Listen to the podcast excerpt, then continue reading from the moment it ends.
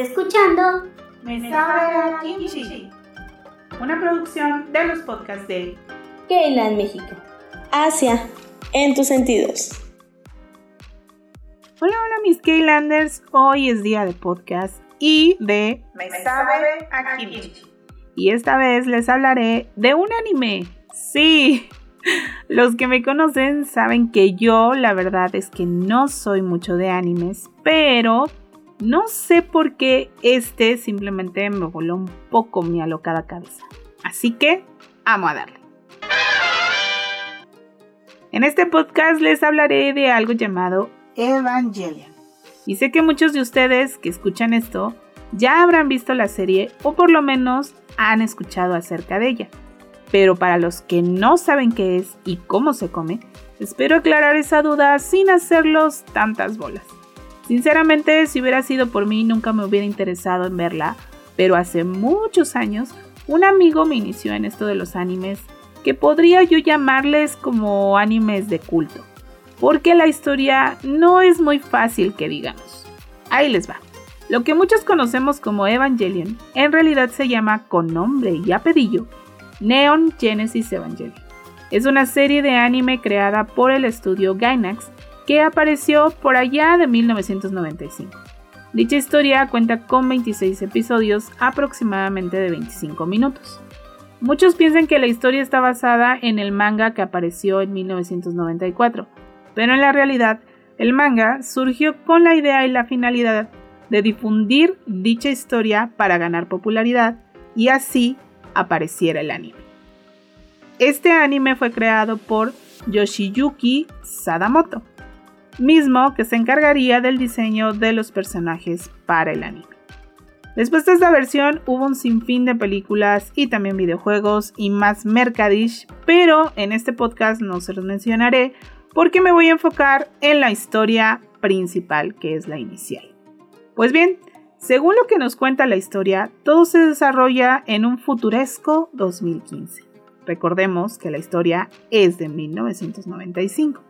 Bueno, pues según la historia, una década y media de un supuesto cataclismo mundial que mató a la mitad de la población humana y que fue denominado como segundo impacto. En el presente que se maneja dentro de la historia, la Tierra se encuentra sumergida en la lucha contra algo denominado ángeles, que son criaturas gigantescas que aparecen misteriosamente destruyendo todo a su paso, y la única forma de ser derrotadas son con las Evas diminutivo de Evangelion, las cuales son un robot de tamaño de un edificio que están piloteadas por un ser humano, pero solo pueden ser piloteadas por seres humanos preadolescentes. El líder del programa o batallón que coordina a las Evas es un sujeto de nombre Gendo Ikari, un hombre introvertido del cual no se conoce nada. Cuando una chica piloto llamada Rei queda al borde de la muerte en plena batalla, este sujeto hace llamar a su hijo de nombre Shinji, con el que perdió contacto muchos años atrás. El adolescente no quiere ser el títere de su papá, ya que aún lo persigue el dolor de una madre que murió demasiado joven y de un progenitor que lo abandonó luego de esta pérdida. Pero pese a todo, el joven acepta su misión y se convierte en el piloto de la unidad Evangelion 01. Los ángeles intensifican sus ataques, mientras poco a poco comienza a revelarse una impensada trama sobre quiénes son esos monstruos y qué es el denominado proyecto de complementación humana, y también qué rol juegan padre e hijo en la llegada de un apocalipsis que parece inevitable.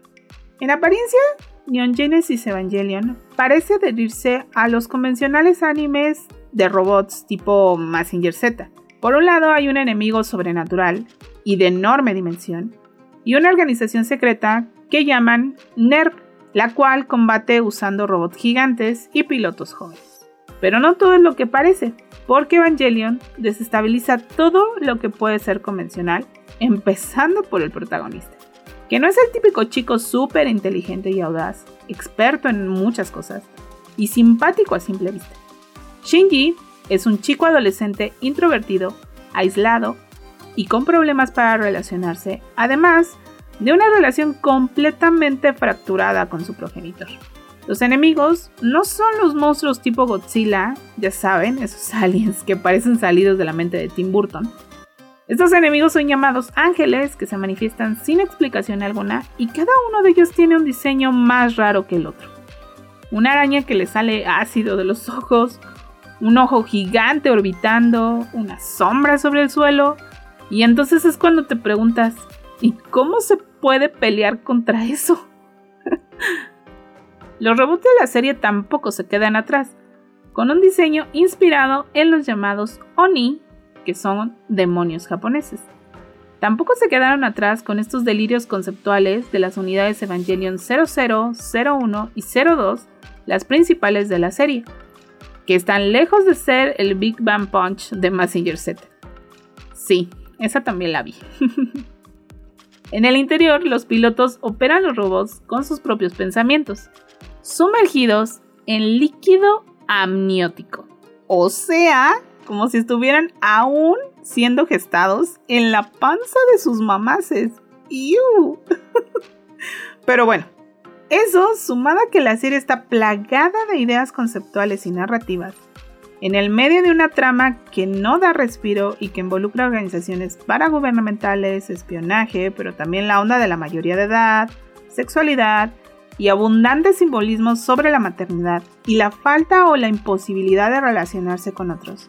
Además de ondas religiosas, ya que el autor llenó su obra de referencias a la cultura católica y judía, incorporando elementos como el de Eva y Adán, inclusive los manuscritos del Mar Muerto y hasta la lanza de Longino. Ya sabes, esa que le clavó el soldado en el corazón a Jesús para saber si estaba muerto en la cruz. Bueno, esa es esa lanza. y el simple nombre Neon Genesis Evangelion puede traducirse como Evangelio del Nuevo Génesis. Todo esto la lleva a ser una serie de culto de esas de las que pocas personas se entusiasman por su complejidad y simbolismos. Pero en la realidad la trama es bastante simple.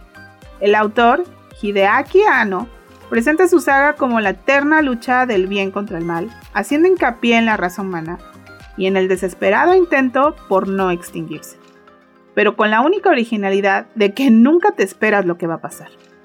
Pero más allá de toda esa trama vistosa, lo verdaderamente importante y fumado es que todo se centra en los sentimientos de un chico que lucha contra todo y todos solo por descubrirse a sí mismo.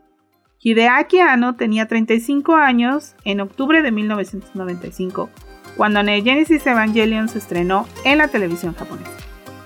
Él estaba encerrado en una profunda depresión, la cual le ayudó a volcar sus angustias y temores en este proyecto plagado de oscuridad inusitada para una serie de robots. Al comienzo el rating no era tan bueno, pero pronto creció gracias a la recomendación que se daba de boca en boca y el público adulto se dirigió masivamente a descubrir el secreto de este relato de ciencia ficción. A finales de los 90 comenzó a distribuirse de manera internacional y junto con Cowboy Bebop, de la cual seguramente haré otro podcast porque también es una de mis historietas de manga favoritas. No sé, soy muy rara. Se convirtió en el boom más importante de la animación japonesa a nivel mundial.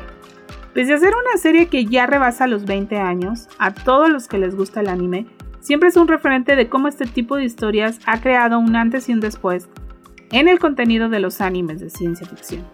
En mi opinión, la serie es demasiado difícil para entender si te gustan las historias simples, pero si te gusta lo rebuscado y lo que te genera estar pensando y suponiendo cosas, esta es una muy buena recomendación para que disfrutes de algo que te dejará 100% pensando que es demasiado fumado para ser tan bueno. Y si quieres y tienes tiempo y una plataforma llamada Netflix, puedes hacerlo porque está dentro de su catálogo, al igual que sus dos posteriores películas. Anímate a verlas y cuéntame si te dejaron pensando que tal vez no perdiste tanto tu tiempo o viceversa. pues hasta aquí con este podcast de Me sabe a kimchi, un kimchi mezclado con anime y mucho más. Así que espero que te haya gustado. Haznoslo saber a través de nuestras redes sociales. Ya sabes que tenemos Facebook, Twitter, Instagram, TikTok. También contamos con YouTube, radio online y todo esto también lo puedes encontrar en www.keilanmexico.com, donde te informamos de todo lo suscitado en la farándula asiática, o por lo menos dentro de cuatro países importantes que son Corea, Japón, China y Tailandia. Yo soy Yusu y nos encontramos en un próximo podcast en Keilan México. Asia en tus sentidos. Adiós. Estos podcasts no son patrocinados por ninguna marca. Las opiniones aquí dadas es responsabilidad de quien las dice. Escuchaste un podcast de Keilan México. Asia en tus sentidos.